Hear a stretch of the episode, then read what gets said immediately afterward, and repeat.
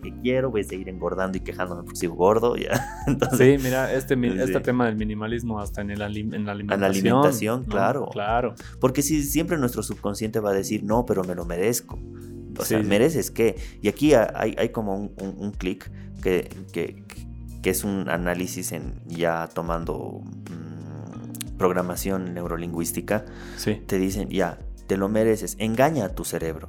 No es que te lo mereces por algo que hiciste, sino primero hazlo y tú date tu gratificación.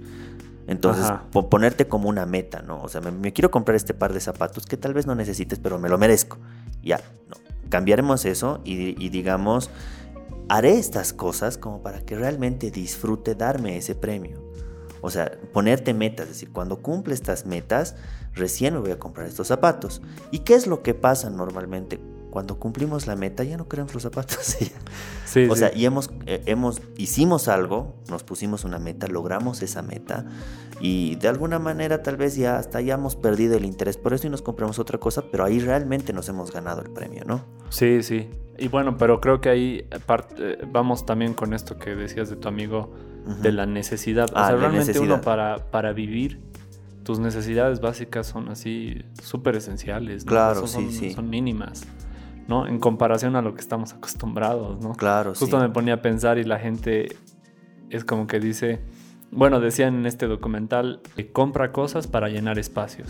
y consigue espacios más grandes para llenar esos espacios, mm. nuevos espacios. Claro, claro. Y por lo tanto tiene más cosas. se llenan esos espacios y así se vuelven un ciclo vicioso. Claro. En el cual estás así acumulando de cosas. Cosas que no necesitas. Sí. Y por otro lado hablaban un poco de esto de que incluso este tema del legado que les dejas a tus hijos. Ajá. contaba el, el chango que decía, mi, mi mamá falleció, fui a su casa y terminé, por la falta de tiempo, terminé un, un camión de mudanzas para que meta absolutamente todas sus cosas lo lleve a un galpón y terminé pagando ese galpón para que tengan todas sus cosas guardadas ahí, digamos, porque no sabía qué hacer con todo eso. Claro, cuando en su momento podían haber ido filtrando qué es lo que realmente necesitaban. Exacto, entonces así como persona y lo que le vas a dejar, obviamente interesante justamente lo que hablas, este tema de más bien eh, trasladarlo al, a una conciencia financiera. Claro. en vez de dejarle, o sea, 300 mil objetos acumulados en una casa a tus hijos, ¿por qué no dejarles el equivalente a todo eso en un patrimonio económico? Poner de eso y y poder es mucho más útil ¿no? y eso es el tema de una cultura latina porque los latinos estamos acostumbrados a eso como tenemos ese ese chip de nosotros no sé somos pobres entre comillas decimos no esto nos va a servir en algún momento nos va a servir pero ahí entra ya lo tuyo que estás ocupando un espacio que podía ocupar algo que realmente sirve en ese momento. Claro. Y, mi papá en, esta parte sí aplica el, el tema del minimalismo porque cuando falleció mi abuelita, o sea, la mamá de mi papá, eh, repartieron, digamos, para vos la vajilla, para vos la cocina, para vos las ollas, por decirte. Ah, para tu hermana le toca ya la cama, los muebles más grandes, así. Y con la porción que le tocó a mi papá, mi papá en su momento sí le era útil. Ajá. Pero ya cuando, cuando su, bueno, su estilo de vida cambió, ya tenía un poco más de ingresos, él dijo, ya esto cumplió su ciclo. Entonces, como ya cumplió su ciclo, yo no necesito, ¿para qué voy a seguir acumulando ollas, vajillas, cosas que ya cubiertos que no necesito? O sea, los regalo con la mejor. Pero si no, ¿para qué gastar? Parece algo tan sencillo, pero cuando lo pones a la práctica, al final, ay, ya me cago, me voy a comprar nomás el chocolate que quiero, voy a seguir engordando y quejándome porque sigo gordo. ¿ya? Entonces, sí, mira, este, este tema del minimalismo hasta en, el, en la alimentación. En la alimentación, claro. Claro. Porque si siempre nuestro subconsciente va a decir, no, pero me lo merezco. O sea, mereces qué. Y aquí hay, hay como un, un, clic que, que, que, es un análisis en ya tomando programación neurolingüística, te dicen, ya, te lo mereces, engaña a tu cerebro. No es que te lo mereces por algo que hiciste, sino primero hazlo y tú date tu gratificación. Entonces, ponerte como una meta, ¿no? O sea, me, quiero comprar este par de zapatos que tal vez no necesites, pero me lo merezco. Ya, no. Cambiaremos eso y, y digamos, haré estas cosas como para que realmente disfrute darme ese premio. O sea, ponerte metas, es decir, cuando cumple estas metas, recién me voy a comprar estos zapatos. ¿Y qué es lo que pasa normalmente? Cuando cumplimos la meta ya no queremos los zapatos. sí, o sea, y hemos, eh, hemos, hicimos algo, nos pusimos una meta, logramos esa meta y de alguna manera tal vez ya hasta hayamos perdido el interés por eso y nos compramos otra cosa, pero ahí realmente nos hemos ganado el premio, ¿no? Sí, sí. Y bueno, pero creo que ahí eh, vamos también con esto que decías de tu amigo de la necesidad. o ah, sea, realmente uno para, para vivir tus necesidades básicas son así súper esenciales. Claro, sí, sí. Son mínimas. ¿no? En comparación a lo que estamos acostumbrados, ¿no? Claro, Justo me ponía a pensar y la gente es como que dice, bueno, decían en este documental, la gente eh, compra cosas para llenar espacios. Ya no tiene espacio y consigue espacios más grandes para llenar esos espacios, mm. Nuevos espacios. Claro, claro. Y por lo tanto tiene más cosas.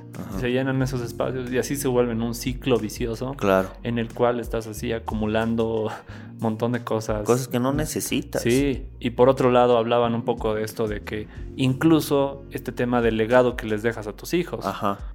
contaba el, el chango que decía, mi, mamá falleció, fui a su casa y terminé, por la falta de tiempo, terminé alquilando un, un camión de mudanzas para que meta absolutamente todas sus cosas, lo lleve a un galpón y terminé pagando ese galpón para que tengan todas sus cosas guardadas ahí, digamos, porque no sabía qué hacer con todo eso. Claro, cuando en su momento podían haber ido filtrando qué es lo que realmente necesitaban. Exacto, entonces así como persona y lo que le vas a dejar, obviamente interesante justamente lo que hablas, este tema de más bien eh, trasladarlo a una conciencia financiera. Claro. en vez de dejarle 300 mil objetos acumulados en una casa a tus hijos, ¿por qué no dejarles el equivalente a todo eso en un patrimonio económico? Claro, sí, sí, sí. disponer de eso y, poder... es mucho más útil, ¿no? Y eso es el tema de una cultura latina, porque los latinos estamos acostumbrados a eso, como tenemos ese,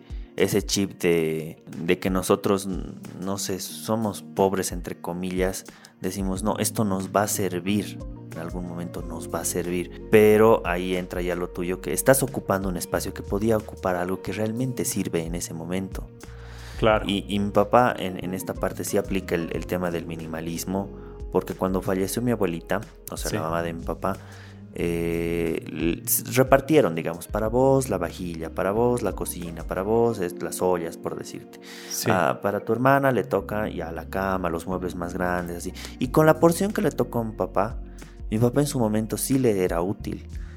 Pero ya cuando, cuando su, bueno, su estilo de vida cambió, ya tenía un poco más de ingresos, él dijo, ya esto cumplió su ciclo. Entonces, como ya cumplió su ciclo, yo no necesito, ¿para qué voy a seguir acumulando ollas, vajillas, cosas que ya, cubiertos que no necesito?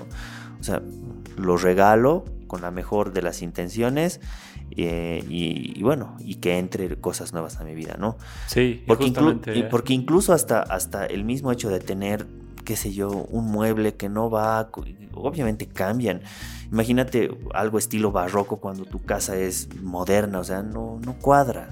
Hay cosas que te tienes que desapegar con el minimalismo. O sea, al menos es lo que, lo que yo... Sí, o sea, yo, es por ejemplo lo que yo noto aquí en, en aquí en tu oficina, digamos, ¿no? En, en, el espacio también donde trabajamos, es que nada, pues, pues obviamente, nada, uno que un adornito súper elegante y nada. Claro, lo, realmente necesario. sí, sí, como dices, uno ya empieza a pensar, pucha, voy a poner un estante. Y luego tienes un estante vacío y piensas cómo llenarlo. Y ahí empiezas a comprar cosas. Y por el simple hecho de, de llenar, ah, compras tengo un espacio y tengo que llenarlo, digamos, ¿no? Entonces, ya ahí justamente lo que hablábamos, tu dinero ya lo puedes destinar más bien a, invertirlo, a generar riqueza, más abundancia. A la vez, por ejemplo, en vez de comprar cosas eh, por ahí innecesarias, más bien invertirlas en tu educación, en formarte, en capacitarte. Justamente por ahí, en algún caso, ya cuando estés más, cuando tus inversiones ya estén circulando de mejor manera, ya tengas ese excedente y digas, ah, ya quiero viajar, quiero tener experiencia. Pero el tema, otra cosa que veo con el tema del, del minimalismo, que si bien suena súper fácil, es practicar todos los días el desapego todos los días el desapego, porque son cosas que en algún momento han representado algo para ti. Sí, parece fácil, pero si una persona viene ahorita y te dice, che, esto, esto eh, ¿te sirve o no te sirve? ¿Me no, lo llevo? tú, ah, es mi chaquetita de la eh, universidad. Claro, sí, Claro. O el mismo hecho, yo tenía un, un posavasos que me lo regaló mamá en mi cumpleaños. Y la verdad yo siempre lo utilizaba, pero bueno, ya había cumplido su ciclo, o sea, ya estaba despintado, todo ya era para votarlo. O sea, y cuesta, digamos, deshacerse de las cositas que tienen un valor sentimental que en algún momento te han servido. Pero es deshacerse. Es deshacerse. Ya, esto no me sirve ya. O sea, o ni para regalar. Estas poleras ya no, no me sirven, están mal, están decoloradas, todo. Listo. bueno, pero aquí pasamos a un caso extremo, ¿no?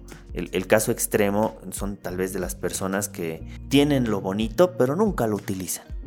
Eso sí es otro extremo, ¿no? O sea, tienen lo necesario, pero siempre están con lo peor y lo, y lo bonito, lo que tienen que lucir, o lo que tienen que, eh, qué sé yo, la buena vajilla, el buen trago que tal vez no se consume. Eso ya creo que es, eh, llega a ser incluso hasta egoísta, ¿no? Porque ¿para qué te compras si no lo vas a disfrutar? O la persona que tiene su mega autazo que nunca lo ha sacado a un viaje porque dice, no, mi auto se va a arruinar. Entonces, ¿para qué te compras, no? Sí, sí. Imagino que, claro, en, este, en estos temas obviamente ya va, como decimos, se vuelve complicado porque cada persona es un mundo. Es un mundo, eh, Imagino que, claro, es un tema psicológico también, ¿no? Pero es un tema que, sí, psicológico que las personas tienen que ser conscientes. Tal vez alguien que nos escucha sí es de las personas que acumula. Otra de las personas, las personas que no se desapegan. O las personas que compran cosas innecesarias. Fija, han habido personas que se han identificado. Pero la idea es que si bien se identifican, hagan lo posible por cambiar. Sí, ahora como dices, no es que de la noche a la mañana uno se vuelve minimalista y dices, ya al diablo todo, voy a... Voy a Botar todo. Sí, me voy a quedar con lo esencial. ¿no? Como dices, puede ser un ejercicio diario, diario practicarlo, como en todo, ¿no?